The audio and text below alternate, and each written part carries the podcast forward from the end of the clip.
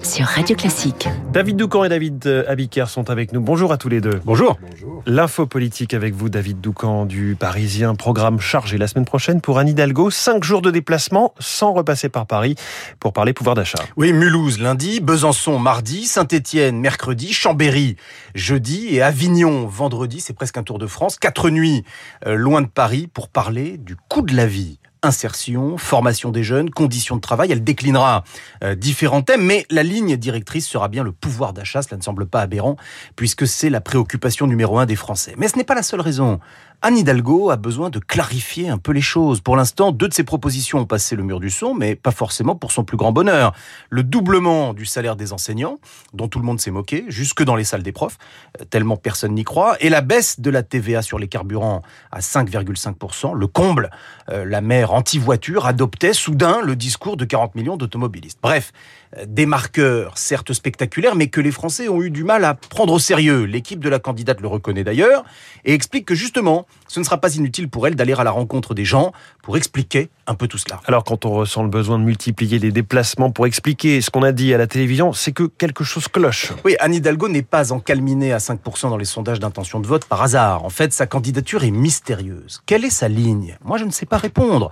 Si on reste sur le pouvoir d'achat, thème de ce grand périple de la semaine prochaine, quelle est la vision fiscale? d'Anne Hidalgo. Quel est exactement son projet en matière de temps de travail? Élargissons le questionnement à d'autres sujets centraux. Prône-t-elle la nécessité d'une réforme des retraites? Si oui, laquelle? Enfin, quelle est sa position sur les comptes publics? Allons encore un peu plus loin. Quel est son projet sur l'Europe? Veut-elle davantage d'intégration ou au contraire prendre de la distance avec Bruxelles? Et en matière d'écologie, est-elle comme ses alliés verts à Paris déterminée à mettre fin au nucléaire ou bien est-elle convaincue par la nécessité de maintenir un prix de l'énergie raisonnable tout en limitant les gaz à effet de serre? Cela fait beaucoup de questions et pas mal de zones d'ombre. La socialiste a un urgent besoin de se dévoiler. Sa propre équipe, lorsqu'on les interroge, le reconnaît. Et ses proches demandent du temps. Ils promettent un programme cohérent et chiffré en préparation et qui sera présenté au mois de janvier. Alors, pardon, mais j'ai encore deux questions.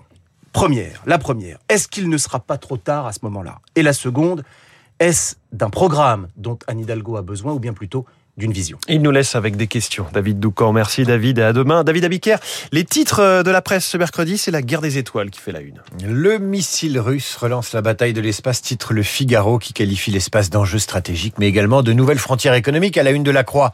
Également question de cette bataille de l'espace, mais aussi d'agressivité et de saccage.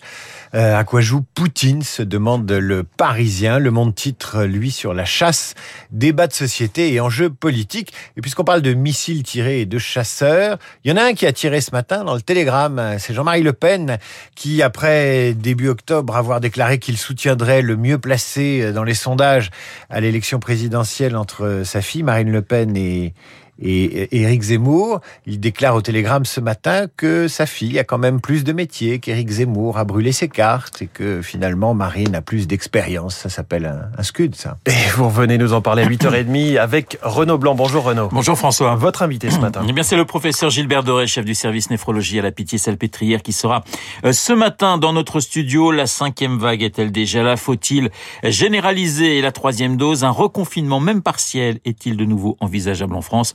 Gilbert Doré, sans langue de bois, à 8h15. Mais tout de suite, Augustin.